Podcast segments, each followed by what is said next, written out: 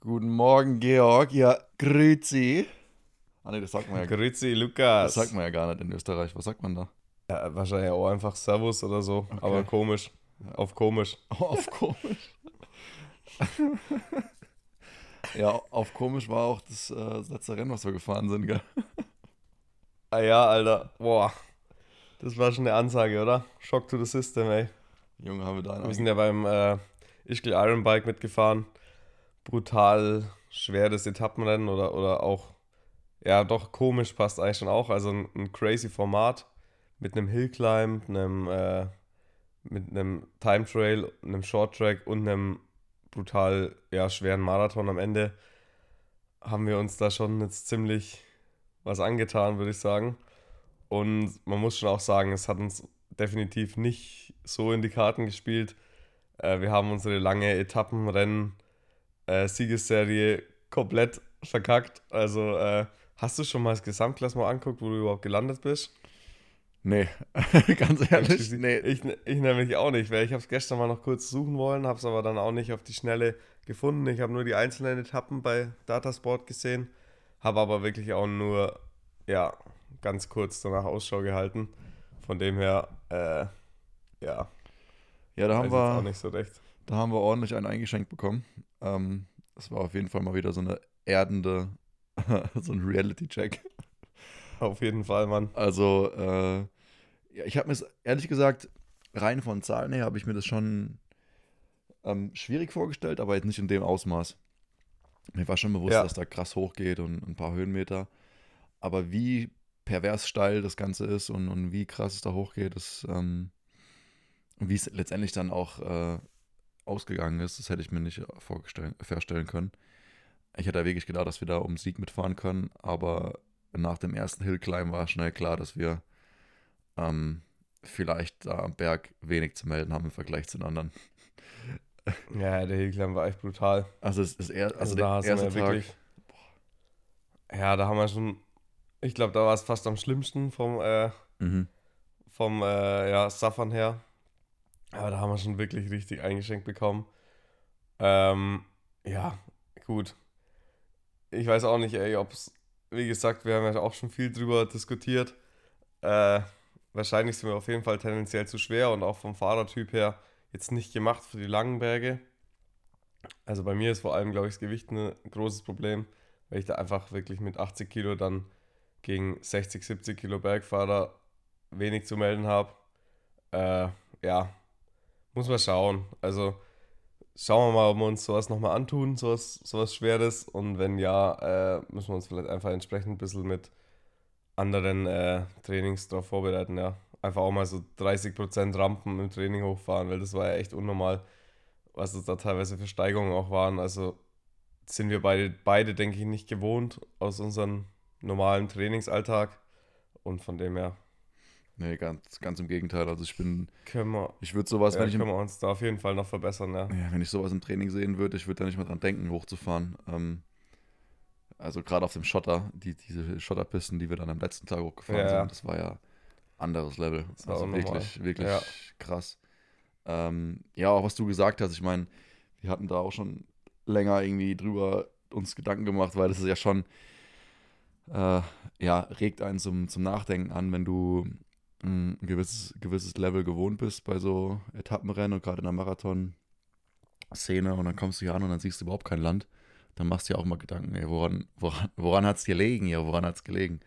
ähm, nee, aber äh, auch was auffallend war bei uns beiden, dass wir eben halt auch nicht die, die Wattleistung irgendwie aufs Pedal bringen konnten, die wir eigentlich gewohnt waren. Also auch im straighten Hill, Hillclimb, wo überhaupt keine Zwischenabfahrt war oder irgendwie ein Stück, wo man nicht treten konnte, weil es halt das Gelände nicht zugelassen hat, waren die, die Wattwerte halt äh, schlechter jetzt im Vergleich zum, äh, als ähm, in, äh, in, in Obergessertshausen.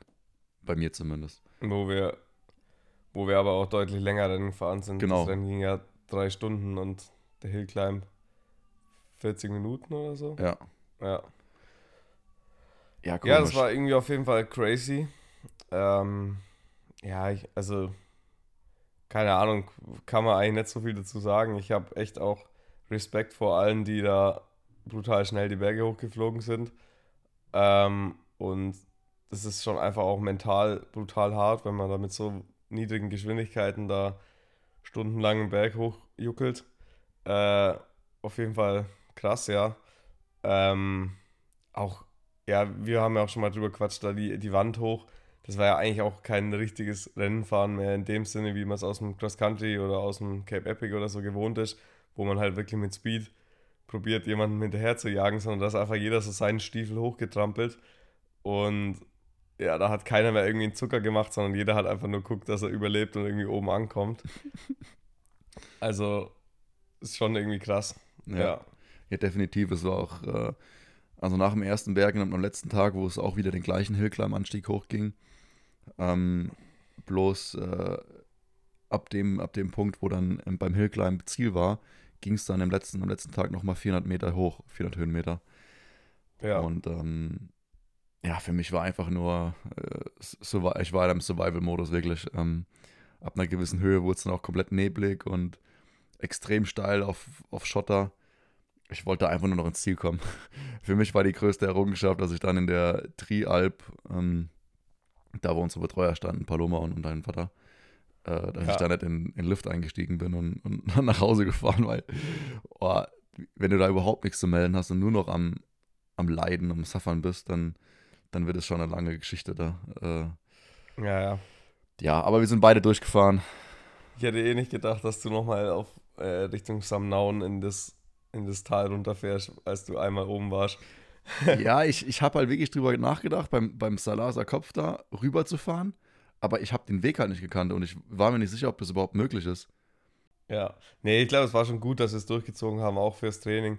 Aber eigentlich hätten wir, wenn wir richtig äh, gut drauf wären, hätten wir jetzt einen Andi Seewald hier mit dem Podcast sitzen, dann hätte er uns das mal aus seiner Perspektive erzählen können, weil wahrscheinlich klingt es, er hat das ganze, das ganze Rennen ja gewonnen und wahrscheinlich erzählt er dann irgendwie von, wow, voll geiles Battle Racing und voll die Attacken und wir hinten voll am Leiden, weißt du, so gerade so am Durchkommen, weil er hat ja vorne wirklich, ähm, der war zwar mit dem Hector Paes irgendwie sieben Minuten vorne weg vor allen anderen, aber ich glaube, die hatten ein richtiges Battle am Laufen.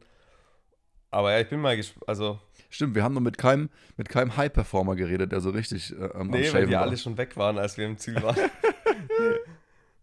Also, kurz habe ich den Andi sogar noch getroffen und habe ihm gratuliert. Der war dann gerade noch unterwegs im Zielbereich, als ich irgendwie ankam. Ja. Äh, ja, der war dann schon happy, glaube ich, also ähm, und alles. Aber irgendwie auch komplett paniert, also. Oder sah ein bisschen grau aus, aber ist ja auch verständlich, wenn man da irgendwie so rumballert wie der. Er hat Mhm. uns ja irgendwie wirklich, wir haben es auch schon analysiert, so in allen Anstiegen so gleichmäßig halt immer Zeit drauf gegeben. Also je nachdem, wie lang der Anstieg war, halt irgendwas zwischen ja, zwei und, und sieben Minuten, je nachdem. Ja, Kam dann, glaube ich, auch irgendwie 20 Minuten vorher ins Ziel oder so. boah, Ja, ist schon verrückt, echt verrückt. Äh, das lässt ja dann im Grunde genommen das, das Rennen, was vorher stattfindet, die drei Tage vorher, so ein bisschen in, in den Hintergrund rücken, weil die Abstände werden halt echt im letzten Tag gemacht, ne? Du, beim Zeitfahren geht es dann irgendwie so ein paar Sekunden hin und her. Ähm, und beim, beim Shorttrack ja genauso. Äh, Wobei es beim Hillclimb schon auch ein bisschen Ja, Lücken stimmt. gegeben hat. Stimmt, ja. beim Hill, Hill Climb haben wir auch schon die eine oder andere Minu- Minute bekommen. Ja, ja. Boah. Also das war jetzt echt ein fieses Ding, ähm, was da stattgefunden hat. Und äh, ich glaube, wir überlegen uns gut, ob wir das nächstes Jahr nochmal fahren. ähm, Fürs Ego vielleicht nee. besser zu fahren.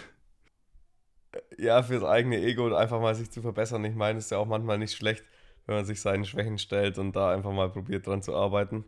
Ja. Aber wie gesagt, das war jetzt für uns dann doch auch ein bisschen ein Schock, weil wir dachten, wir können da wirklich vorne mitfahren. Gut, wir waren uns das nicht siegessicher oder sonst irgendwas gegen die ganzen wirklichen Experten auf dem Terrain, aber ähm, so eine Top-10-Platzierung oder so hätte man eigentlich, glaube ich, schon irgendwie erhofft. Und ja, da sind wir halt auf jeden Fall schon ordentlich dran vorbeigeschossen. Knapp, knapp mit so Platz 20 und 30 oder sowas. Ja, irgendwie sowas, ich weiß es nicht genau. Wie gesagt, das müssen wir mal noch nachschauen. Aber ich schätze mal, dass wir beide so ungefähr auf Platz zwischen 23 und 30, ja, sowas. Ähm, Überpro. Ja, nichtsdestotrotz war es ein guter Reiz, denke ich. Ähm, auch mal wieder was machen, was uns irgendwie nicht liegt. Ähm, jetzt mit den, mit den nächsten Marathonrennen, die wir fahren, ist es Anforderungsprofil halt mal wieder äh, eine 180 Grad Kehrtwende. Äh, also jetzt angefangen mit Neustadt am Wochenende, das kommende Wochenende. Äh, da kann ich dir versichern, Georg, da gibt es keine, also gibt es nicht mehr als 300 Höhenmeter am Stück. Okay, ist schon mal gut. Und auch keine, keine 2,7 Höhenmeter, also 2,7 Höhenlage. Nee, die, die Luft ist genauso dick wie, Ist also oben genauso dick wie, Wie unten. gewohnt. Ja, wie gewohnt. Okay, sehr gut. Ja, das ist das Einzige, was sein kann, dass vielleicht ähm, äh, ein Riesling irgendwo rumsteht und du musst vielleicht noch so eine Scholle trinken oder so. Dann wird es vielleicht ein bisschen schwerer. dann. Ja, genau. Da darf ich dann das Weinschorle nicht mit dem Wasser verwechseln oder mit dem ISO trinken. Ja, genau. Weil ansonsten wird es schwierig. hat, hat von der Seite vielleicht genau die gleiche Farbe, so leicht gelblich, gelblich und ähm, ja. Nee, also das wird, das wird geil. Ich glaube, das, das spielt uns wieder in die Karten und äh, da haben wir ja die Chance auch mal zu testen, ob das wirklich unserer Form gelegen hat am Wochenende oder ob wir ähm, ja, einfach überfordert waren von dem Profil. Ja, ich bin auch mal gespannt. Ja, und für mich stehen dann im Nachgang gleich noch die EM und die WM an. Oh, genau, ja. Cross Country, da machst du dann, du bist dann schon, äh, nee, noch nicht direkt in der Höhe, aber, aber gehst dann wieder ins Trainingslager für die WM Marathon. Ja, genau. Also während Georg bei der EM und bei der WM um die Wette fährt, da ich die, also bei denen ich die Nominierung nicht geschafft habe äh, für das Cross Country, für die Cross Country Events, ähm, bin ich erst eine Woche in Lyon, weil meine Freundin noch eine Woche Prüfung hier hat und dann bin ich wieder in der Höhe und mache die Vorbereitung direkt für die WM, äh, weil da sind wir uns, glaube ich, beide einig, dass wir da realistische Chancen haben, vorne reinzufahren. Und das wird so das, das Highlight von meiner Saison werden. Und ich will alles versuchen, da so gut wie möglich in Form zu sein und alles abrufen zu können an dem Tag, weil mit einem guten Ergebnis bei dem Rennen kannst du dir halt so die Saison krönen und äh, ja, ich denke, es wäre auch für uns beide, wenn wir da, wenn einer von uns da wirklich vorne reinfährt, nochmal so ein, Ja, so ein nächster, nächster Schritt aufs nächste Level irgendwie und auch, Auch, auch gerade im Marathonbereich, Genau. um, da Fuß zu fassen nach dem Cape Epic jetzt. Ja, also das wäre auf jeden Fall ein Riesending. Die Strecke sollte uns auch gut liegen und ja, spricht eigentlich nichts dagegen, da mal ein bisschen Gas zu geben. Genau. Und, und während ich äh, wieder dünne Hö Höhen Höhenluft schnappe, ähm, bist du bei unserem Freund Daniel in der Stadt unterwegs, gell? In, in München bei der EM. Ach so, ja. Ja, ja. Genau, stimmt. Hometown. Shit. Ja. Nee, äh, bin mal gespannt. Also da ist ja auch äh, auf jeden Fall auch ein geiles Event, denke ich mal, mit äh, sämtlichen anderen Sportarten zusammen, da die europäischen Meisterschaften auszufahren, beziehungsweise ja, ähm, da einfach dran teilzunehmen. Ich bin echt mal gespannt, wie big das ganze Event dann wirklich ist und auch von der Strecke hat man bisher noch wenig gesehen. Also das wird auf jeden Fall eine große Wundertüte oder Überraschung, was da jetzt alles in München dann stattfindet. Das gibt es schon länger, gell? Das Konzept, dass man die Europameisterschaften, also crossdisziplinär, an einem Standort austrägt und dann so ein ganzes Wochenende oder, oder ich weiß gar nicht, wie lange sich das streckt, aber zwei Wochen Europameisterschaften macht. Ja, also ich in Glasgow war ich mal dabei vor drei, also es war noch vor Corona. Da gab es das auch schon mal, ja. Aber das war jetzt so das einzige Mal, wo ich mit äh, als, als Mountainbiker mit bei so einer crossdisziplinären EM mit dabei war. Und wobei man sagen muss, EMs, also Europameisterschaften, sind für dich ja sowieso ein Highlight auch. Äh, Da hast du, glaube ich, immer deine besten Ergebnisse eingefangen, gell, in, in der Elite. Ja, ich war da jetzt in der Elite eigentlich immer, also zweimal Neunter und einmal Achter, was eigentlich schon ganz gut ist. Und ich, ja, würde jetzt einfach mal behaupten, dass in München die Strecke wahrscheinlich auch eher mir in die Karten spielen könnte. Und ja, ich bin da gespannt. Also wenn es so eine schnelle Strecke quer durch den Olympiapark wird, ja, mit ein bisschen, ja, sag ich mal, Anliegern und ein paar kleinen Sprüngen und so weiter und so fort, dann wäre das eigentlich voll was, was mir, was mir Spaß machen würde und wo ich ja gut damit klarkommen würde. Das wäre dann, denke ich, so ähnlich wie Slowenien, oder? Oder wo war das? Slo Ja, Brünn gab es mal sowas in der Art. Aber da waren war ein paar Höhenmeter dabei, oder? Ja, klar, aber irgendwie halt auch welche, die relativ gut gerollt sind. Okay. Oder wo meinst du es? Achso, nee, du meintest jetzt, ah, Durch du meintest Burg Serbien. dadurch. Serbien, genau. Ja, ja, ja, genau. Da waren auch ein paar Höhenmeter dabei, aber ja, das, es hat sich eigentlich alles, alle EMs waren immer so ein bisschen ähnlich, Mhm. jetzt die letzten Male. Es waren immer schnelle, schnelle Strecken.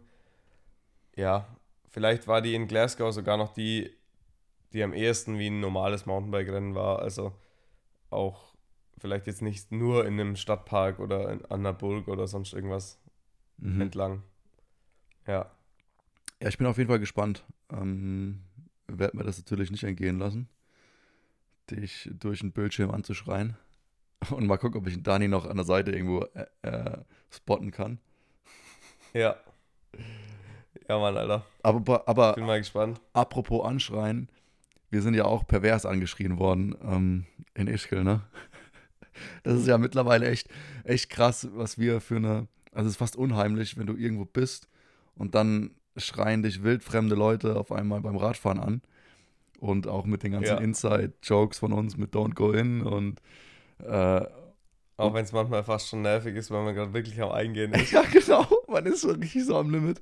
Boah. Und dann Junge, kommt noch ey, so ein Spruch, da ich- auch von anderen Fahrern äh, während einem Ja, Rennen. ja, genau.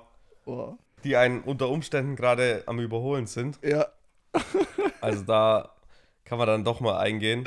ja. Äh, ja, das Motto haben wir in dem Fall jetzt leider überhaupt nicht verinnerlicht. Und da sind wir uns selber ein bisschen fremd geworden, sag ich mal, in Ischgl.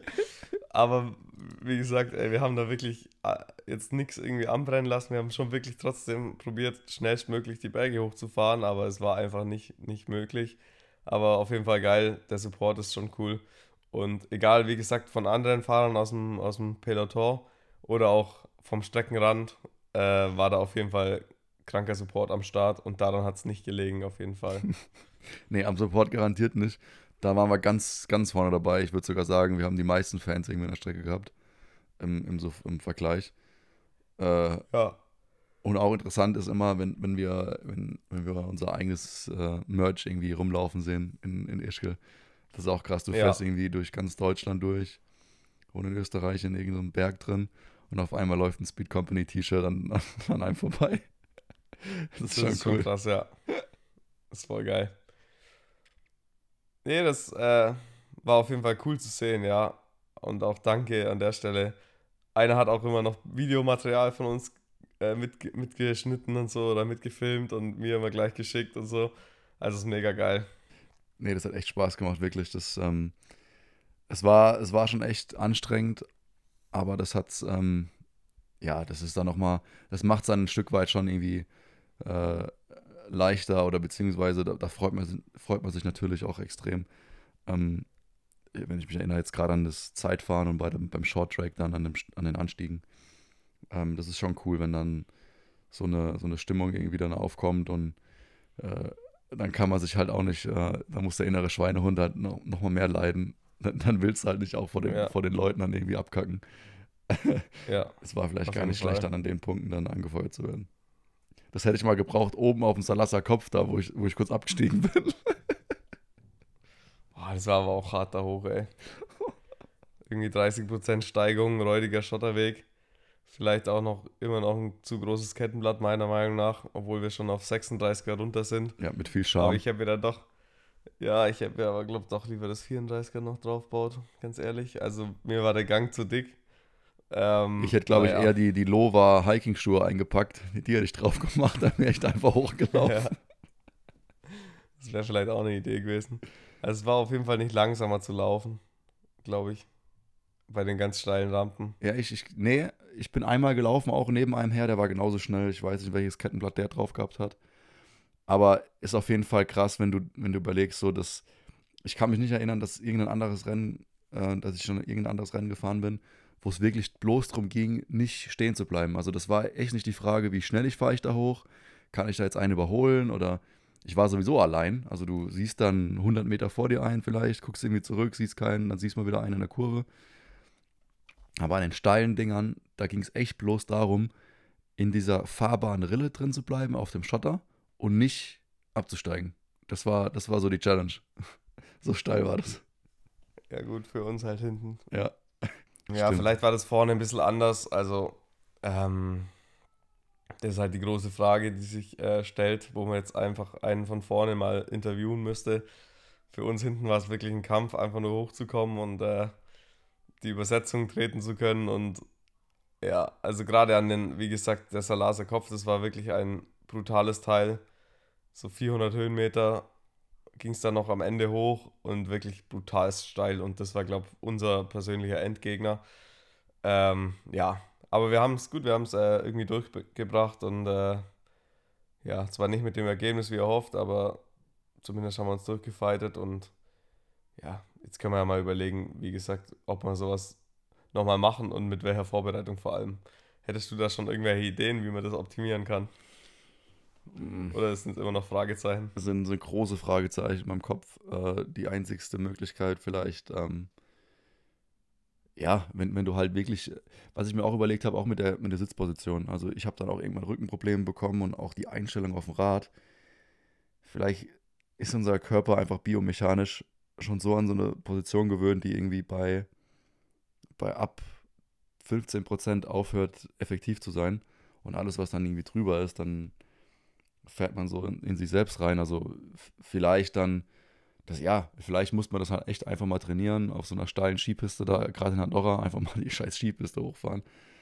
Ähm, ob- obwohl ich da jetzt ohne die Erfahrung in Ischgl nie drauf gekommen wäre.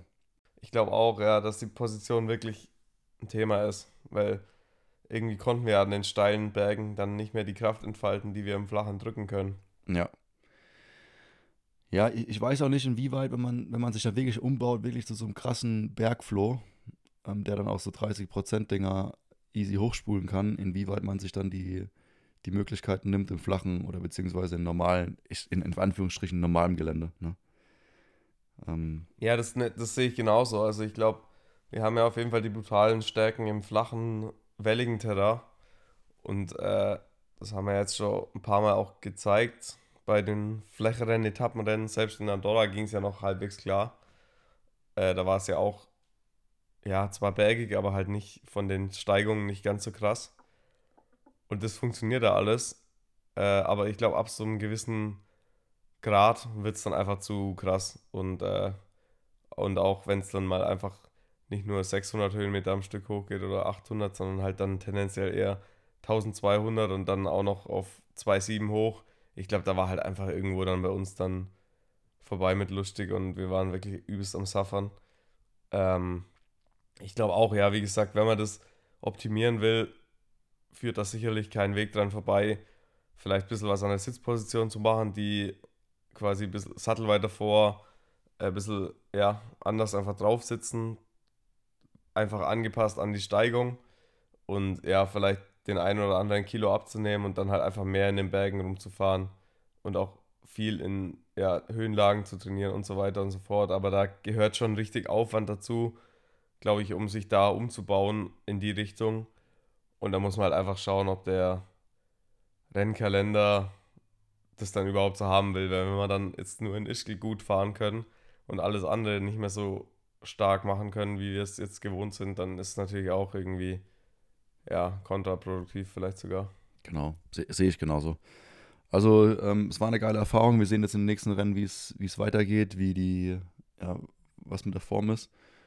Und ähm, dann, dann sehen wir weiter. Aber ich bin da guter Dinge. Ich meine, äh, von den Erfahrungswerten, wie wir jetzt vorher gefahren sind und äh, jetzt auch im Training, also ich fühle mich eigentlich so fit wie noch nie. Und ähm, dann war das jetzt eher so eine Ausnahme, denke ich, in, in Ischgl, dass man da so underperformt hat in den zwei Etappen, wo es halt wirklich bloß ums Klettern ging. Ähm, das Zeitfahren und das, und das Shorttrack, das lief ja eigentlich, eigentlich ganz, ganz gut. Ähm, Ja, ja, also ich, ich war beim Shorttrack schon auch ein bisschen schwarz. Ich muss schon sagen, ich war jetzt nicht ganz auf der Höhe die ganze, das ganze Wochenende, aber ich glaube auch, dass die Form grundsätzlich gut ist und äh, ich habe jetzt nichts, ja, also nichts gemacht, wo ich dachte, ich habe, da habe ich mich komplett zerschossen damit im Vorfeld, von dem her alles entspannt. Ich werde jetzt eher ein bisschen Luft dran lassen, um dann halt ausgeruht in die Cross-Country-Rennen starten zu können. Aber Georg, ne, deine Schwärze, da müssen wir uns bedanken beim, äh, bei unserem Freund Karl, der dich äh, letzte Woche komplett getriggert hat. Äh, darüber können wir auch mal kurz reden. Ähm, beim Podcast äh, letzte Woche hatten wir so ein bisschen philosophiert über längere Trainingseinheiten und ähm, auch mal Reize setzen. Und ich glaube, das hat beim, beim Georg so ein bisschen in so eine offene Wunde gedrückt, äh, der schon länger, der schon länger keine, keine krasse Endurance-Einheit mal gemacht hat. Und dann hat er sich kurz, kurzerhand entschlossen, einfach in zwei, äh, zwei Trainingstagen irgendwie fast 15 Stunden auf dem Rad zu sitzen. Ähm, ja. Also ja, vielen Dank, vielen Dank, Karl. Du hast dem, dem Georg die Beine zerschossen für einen Shorttrack. Ja, also sicherlich lag das alles irgendwie mit. Also klar, man kann sich da nicht von 15 Stunden Training an zwei Tagen, was vielleicht jetzt auch noch ein bisschen ungewohnte Belastung war, weil ich auch da schon ein bisschen in den steileren Bergen rumgeturnt bin, ähm, so mega schnell erholen und dann und dann da in Ischgl gleich wieder voll abrufen. Also ich glaube auch, dass ich beim, ja wie gesagt, halt einfach grundsätzlich ein bisschen angeschwärzt war, was aber jetzt auch nicht schlimm ist, weil es war schon auch ein Stück weit als Trainingswettkampf geplant in Ischgl, aber wie es halt dann oft so ist, wenn man dann halt einen Wettkampf als Trainingswettkampf so aus dem Training raus mitnimmt, kriegt man halt oft mal ein bisschen auf den, ja, auf den Deckel und äh, gut, muss man jetzt irgendwie damit umgehen können oder halt irgendwie so abhaken und wie gesagt, wenn ich das Ischgl noch mache, dann stehe ich mich da auf jeden Fall ausgeruht an den Start, weil ich will da nicht nochmal ähm, so brutal leiden, sondern eher ein bisschen mehr Spaß haben dann, wenn man das da haben kann. Und das würde ich gerne mal wissen wollen, ob das geht. Ja, aber erzähl doch jetzt mal über deine zwei Trainingseinheiten, Georg. Ja, gut. Ähm, da war ich halt auch wieder mal ein bisschen übermotiviert unterwegs. Äh, wir hatten eine, einen Hütten, Hüttenaufenthalt in der Nähe von Sonthofen geplant mit der Family. Da war Geburtstag und so weiter und alles ganz, ganz chillig.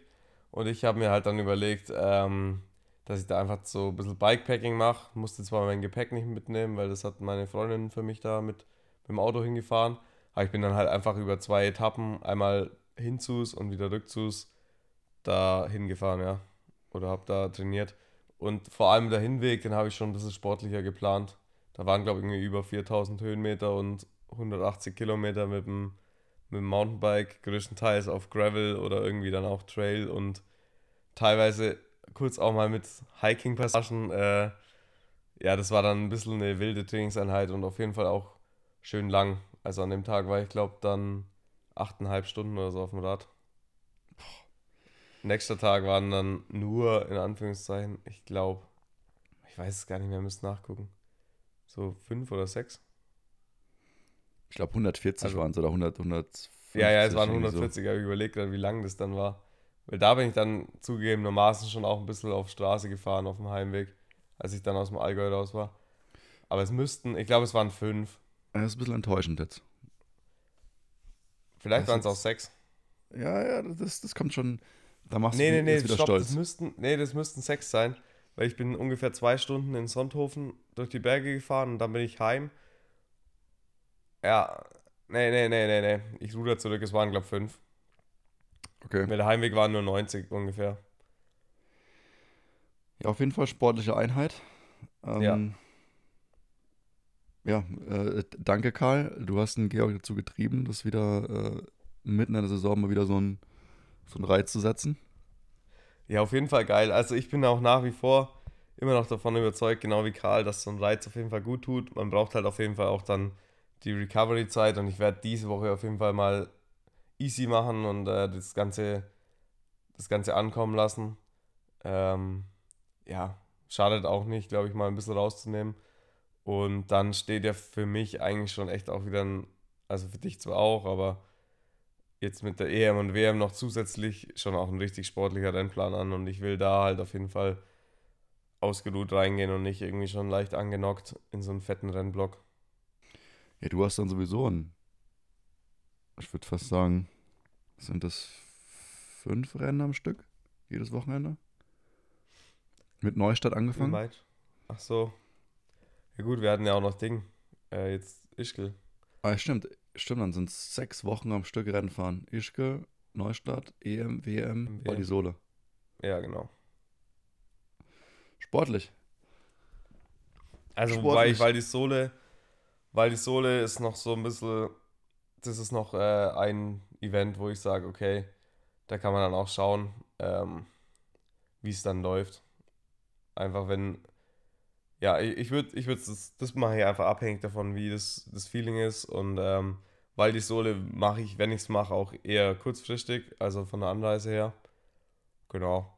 Und dann ist ja eine Woche frei und dann fahren wir die Marathon-WM. Genau. Schön in Dänemark. Boah, da bin ich 500 auch mal Höhenmeter auf 40 Kilometer. Da werden Genau. unsere dänischen Freunde äh, auch wieder hoch, hochmotiviert sein. Hey, wie meinst du 500 Höhenmeter auf 40 Kilometer so im Schnitt halt?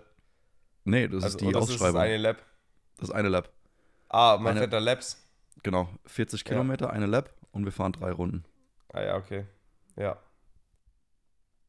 Also ich denke von der Charakteristik her, ich, ich lehne mich da jetzt vielleicht zu weit aus dem Fenster, weil ich die Strecke nicht kann. Ähm, aber das kommt so Richtung äh, Fullgas Race Oberg. Weil da sind wir jetzt 20 Kilometer gefahren. Hast du mal geschaut, was die längste, was der längste Anstieg ist? Mhm. Ich habe kein, keine GPX-Datei gesehen Ah, oder kein so, Höhenprofil. nur, nur so written, also nur, Mhm. nur Text, sag ich mal, Textinfo. Keine, Genau. Kein Höhenprofil, Karte auch nicht. Nee, das Einzige, was jetzt, was wir machen könnten, wäre halt so richtig Stalker-mäßig bei Ah, ja. der, äh, Andreasen. Genau, halt Strava-mäßig äh, bei den ganzen Leuten, die letztes Jahr die dänische Meisterschaft gefahren sind. Ähm, äh, Marathon. Das ist anscheinend die gleiche Strecke. Mal schauen, Ja. was, äh, was das Höhenprofil da hergibt. Ja, Wird auf jeden Fall interessant. auf jeden Fall, ja. Ähm, ja. Ähm, gestern hatten wir auch einen entspannten Tag, gell? Boah, ja. Boah. Oder beziehungsweise mittelentspannt. Eher so leicht angespannt. Nee, gestern haben wir vom, von unserem Sponsor Kunststofftechnik Bollinger, vom Wolfgang, haben wir zwei relativ ambitionierte Autos bekommen. Einen Abt Audi äh, TT RSR und noch einen Porsche Cayman äh, GT4. Genau. Ja, und mit denen durften wir gestern mal so ein bisschen durch die Gegend eiern. Ja. Äh, das ist, also das ist echt Next Level, ey. Na- Natürlich alles im Tempolimit. Natürlich. Also, boah, ja, also mit 100 km/h ist so ein Auto einfach komplett unterfordert. Also auf der Landstraße kannst eigentlich jede, jede Kurve, also mit 100 km/h mehr oder weniger, wo du mit anderen Autos halt schon denkst, Alter, mich, mich schiebt hier komplett äh, abseits raus, einfach kompletten Graben. Du kommst einfach mit dem Auto oder mit beiden Autos kannst du einfach, ja, mit, eigentlich kannst du da Tempomat 100 km/h auf der Landstraße reinmachen und äh, einfach durchknurren. Also da haut sich im Normalfall aus keiner Kurve raus. Und ja, das ist einfach krank. Und eigentlich müsstest du da gefühlt 200 fahren, um das gleiche Limit, an das gleiche Limit zu kommen, wie mit einem normalen Auto bei 100 km/h auf der Landstraße. Ja, das ist wirklich erstaunlich und fast auch irgendwie traurig, dass du, du hast dann so eine High-Performance-Karre und die zwei, die zwei Autos, also der, der Audi und der, der Porsche, sind halt einfach auch Performance-Autos. Und du kannst dieses Potenzial auf der Straße legal ähm, im Alltag überhaupt nicht nutzen. Das Nicht geht nicht. abrufen. Und wenn, wenn, dann wird es so gefährlich. Ja, Also, ja, ich meine, wenn man mit dem, mit, wenn du da einmal aufs Gas gehst, ey, du hast halt schnell mal 160 oder so stehen. Ja, und da, also eigentlich ist es komplett verantwortungslos, so schnell dann auf, auf Straßen unterwegs zu sein. Ist ja erstens mal auch illegal, aber das geht halt eigentlich auch nicht. Also da lebst du ja die ganze Zeit mit der Angst im Nacken, dass irgendwo einer aus dem Feldweg irgendwie rauskommt und du einfach keine Chance mehr hast, da irgendwas zu machen. Ja. Also das, das geht eigentlich nicht. Ähm, wie gesagt, so ein Ding gehört eigentlich auf die Rennstrecke und da ist dann, glaube ich, richtig geil, weil da kann man dann wirklich ans Limit gehen. Da wirklich dann auch, da wirklich dich nicht direkt um den nächstbesten Baum damit. Bist, Dein Leben ist abgesichert ähm, und du hast nochmal deutlich mehr Spaß, weil du das Auto wirklich am Limit bewegen kannst und nicht nur auf der Landstraße irgendwie komplett Harakiri dich da übelst dem Risiko aussetzt. das tut mir auch, das hat mir auch fast leid getan fürs Auto, ähm, weil, weil das ist ja, das ist ja eigentlich gemacht, weißt du, um, um, um, um auch das, das volle, das volle Potenzial irgendwie ausnutzen zu können. Und auf der Landstraße geht es einfach nicht, ohne so ein Risiko einzugehen, wo du, wo eigentlich unverantwortlich ist, was du schon gesagt hast. Und ähm, die, die Autos wollen ja auch irgendwie am Grenzbereich bewegt, im Grenzbereich bewegt werden. Und du, du kannst mit den Autos ja fast auch gar nicht langsam fahren. Nee. nee, aber was man halt machen kann, man kann halt dann so anfangen rumzuspielen. Also jetzt ohne viel zu schnell unterwegs zu sein, halt dann irgendwie so, weißt langsam in irgendeine Kurve rein und halt so voll, voll rausknören und so und so, Ja. so Geschichten. Das ist dann schon geil, muss man schon sagen. Aber ja, du, das ist halt auch so ein Fahrstil, den kannst du dann halt nicht so everyday machen. So, da denkt ja auch jeder, du Ja. bist komplett behindert. Wenn du dann da irgendwie so, ja. Jede Kurve so quer. Ja, die ganze Zeit voll reinbremst und dann den ersten Gang schaltest und probierst irgendwie so einen Drift rauszufahren. Ja. Wie so ein Freak. Ja, also Ja. das. Da machst du keine Freunde im Dorf. Nee, nee, nee. Das ist ja auch laut wie Sau mit den Kisten.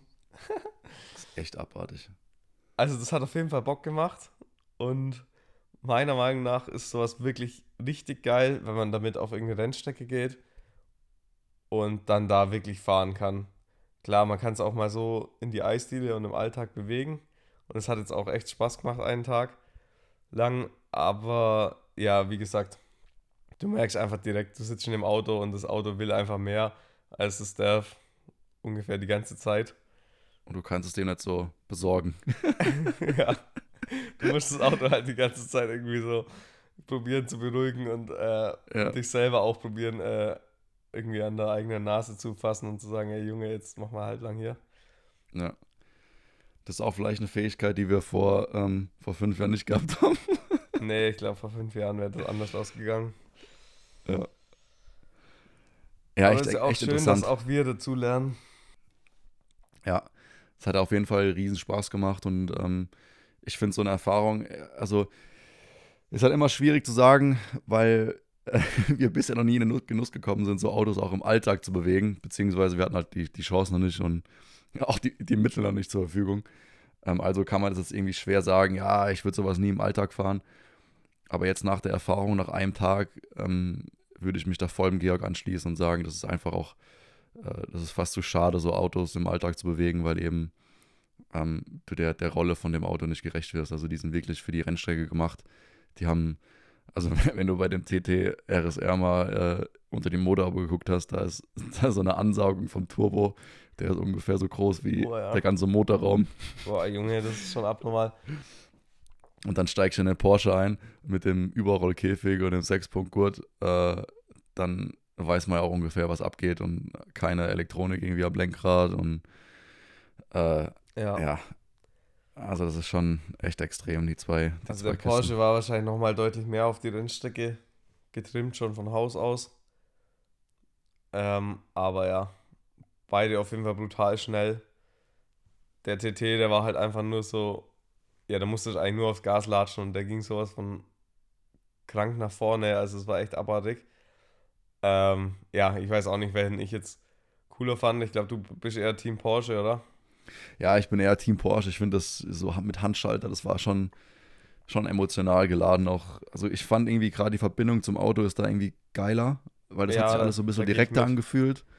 Und ähm, du, man fühlt sich irgendwie noch Teil von dem Auto. Bei dem Audi, da ist zwar der Anzug, also der viel schneller im, in der Beschleunigung, aber weil es halt eben auch so einfach ist und auch die, ich fand so das Feeling im Auto, wird halt einfach dem Fahrer, das wird so ein bisschen einfach gemacht. Auch die Lenkung fand ich so ein bisschen, ja, nicht so, nicht so direkt, also kein richtiges Feedback. Ich weiß nicht, wie das unter, also da kenne ich mich auch zu wenig aus, ob das irgendwie eine elektronische Lenkung war und Ja, du kein direktes Feedback Ahnung. von der Vorderachse bekommen hast. Aber ich fand das alles so ein bisschen, ja, wie halt Playstation spielen irgendwie. So, wie einfach nur voll durchdrücken und Gas geben.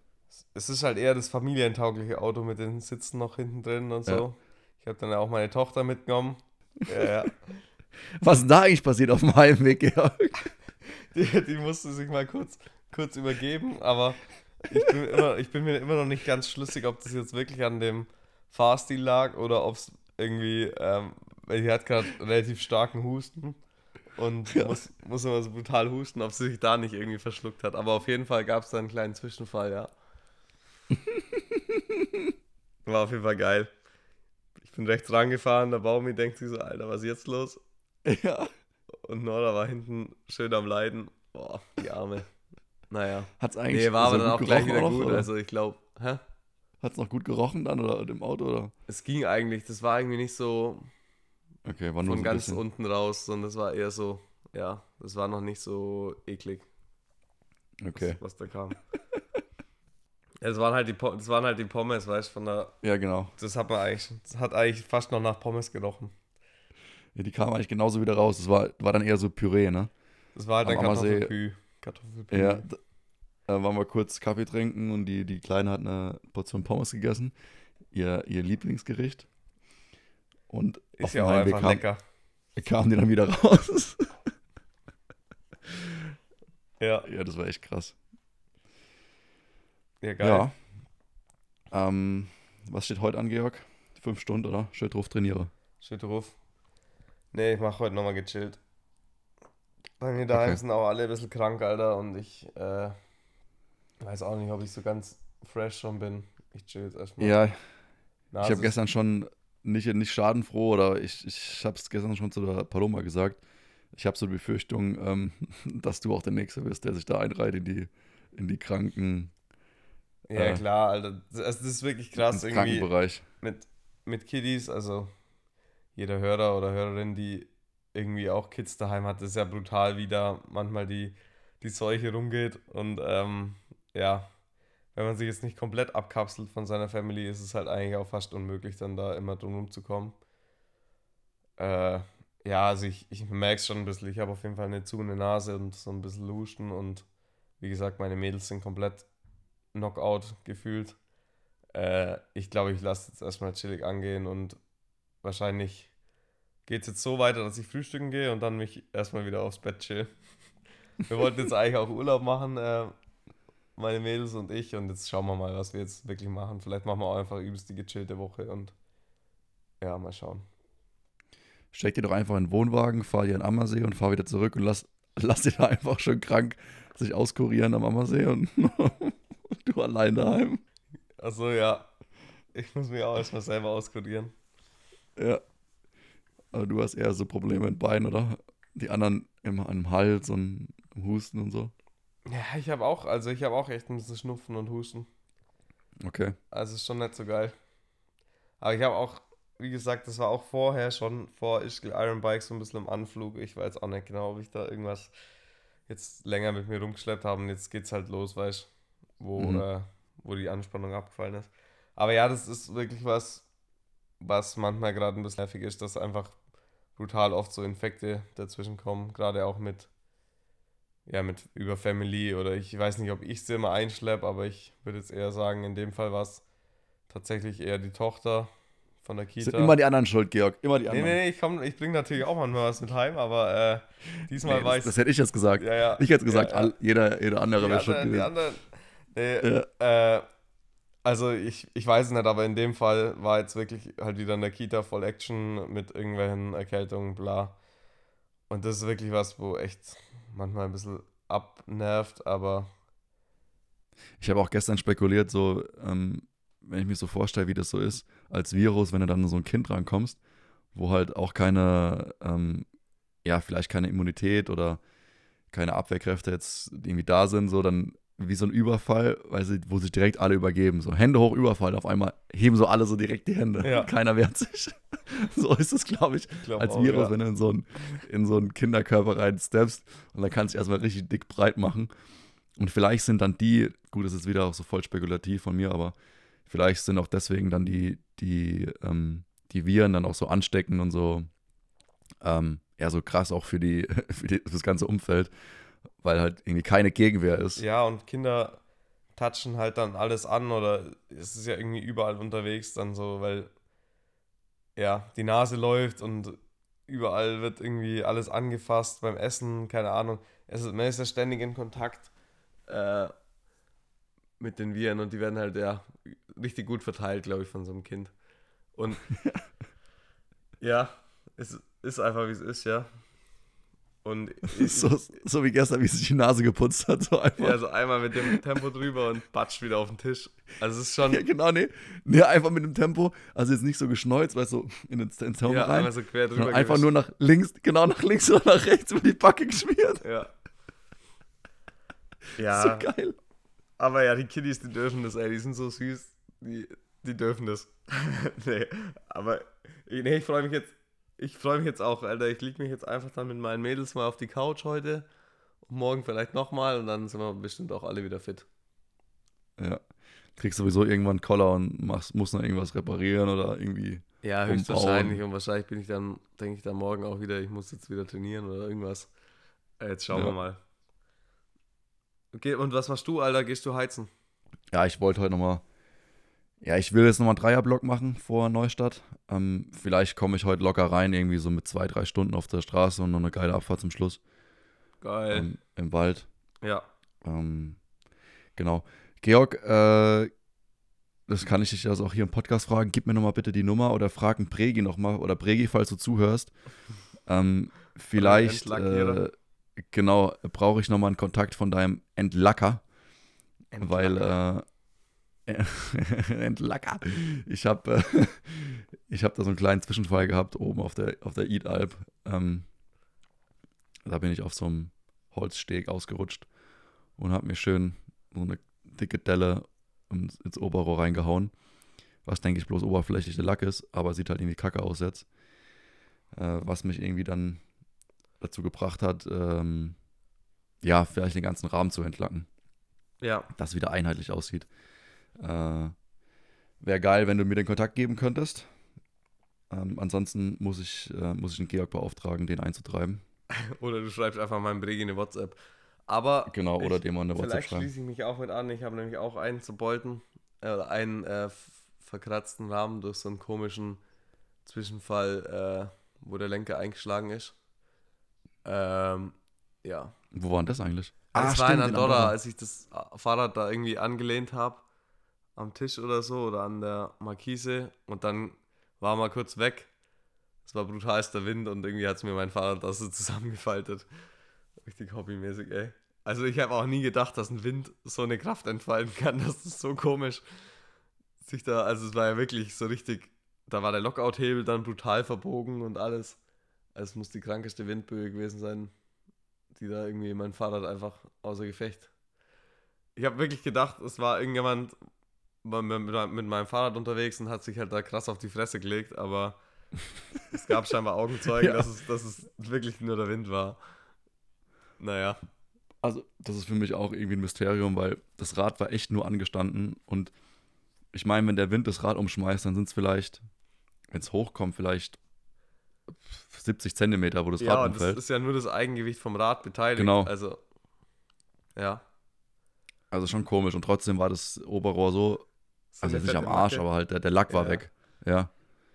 Schon geil. Ähm, Ja, Alter, ey, aber nächstes Jahr, ich, wir, wir brauchen so komische Steuersätze mit Einschlagschutz. Die müssen wir uns jetzt einfach besorgen, wenn wir so, so äh, ja, uns da die ganze Zeit die, die Dinger zerkratzen. Weil wir fahren halt einfach auch die, die niedrigen Vorbauten, die Negativvorbauten und dadurch ist einfach das Cockpit immer so voll auf Oberrohrhöhe und schlägt da halt immer voll ein. Wenn wir jetzt halt irgendwie, sag ich mal, ein aufrechteres Cockpit fahren würde, dann ist das wahrscheinlich gar kein Problem, weil das jedes Mal oben drüber geht. Aber wir haben das halt wirklich genauso eingestellt, dass da halt immer voll der Ra Schön also entweder, entweder der Lockout oder halt der Ding, der Trigger voll auf die Kante schlägt. Und das ist halt richtig, ja. Müssen wir halt immer für voll aufpassen, ja. Ja, gut. So ist es halt. ähm, ganz, ganz kurz noch, der, der Einschlagschutz, ist es dann an der unteren Schale vom, vom Steuersatz? Ich glaube, da gibt es verschiedene Möglichkeiten, ja. Aber manchmal ist ja muss auch im Steuersatz. Fixiert werden? Ich glaube, es gibt dann man, also meiner Meinung nach müsste es ja so funktionieren, dass irgendwie im, oh, jetzt kommen wir hier wieder mit unserem Halbwissen, ey, man könnte es auch einfach mal googeln, aber gut, ich glaube halt, du musst einmal am Schaft irgendwas Festes haben, Mhm. das ist halt irgendwie dann, das sind wahrscheinlich zwei so Nasen dran und irgendwie einmal am Rahmen und, und da muss es halt dann irgendwie anschlagen. Aber wie das genau funktioniert, das gibt es ja auch zum Nachrüsten, meiner Meinung nach, oder soweit ich weiß. Und dann. Oder du machst einfach so wie die ganzen Hobbyfahrer, beziehungsweise die, äh, die ja, Schülerfahrer, du machst so einen einfach so einen alten Schlauch ums Oberrohr. Ja, das wäre auch was. Für uns Deppen bestimmt. Also Ja. hätte jetzt auf jeden Fall schon mal zwei zerschrammte Rahmen gerettet bei uns. Naja. Aber im Endeffekt, wie gesagt, meistens ist es ja dann nur so ein kleiner Lackplatzer und dann war es das auch wieder. Aber ja, gut. It is how it is. Genau. Gut, Junge. Ja, gut, Georg. Ja, Ja, dann wünsche ich dir einen schönen Tag auf dem Fahrrad. gleichfalls. Nix da. Äh, schönen Tag im Bett. Kurier dich aus. Ja. Nee, mach, mach entspannt. Ich glaube, dein, deine, ähm, ja, dein, dein Zeitplan oder beziehungsweise deine, äh, deine Rennen, die jetzt noch kommen, die, die ziehen dir genug, genügend Energie noch aus den Schuhen. Deswegen brauchst du da jetzt keinen irgendwie einen rausreißen, da heute noch aufs Rad zu gehen. Ja, eben. Ich habe auch heute irgendwie noch gar keinen so einen Bock. Äh, nee, es passt. Ich glaube echt, dass ich erstmal ein Gut. bisschen Luft dran lassen werde. Und äh, so mache ich das jetzt auch. Gut, aber hey, dann Okay. schönen Tag. Mach's gut. Viel Ja, Spaß beim. Training. Ciao.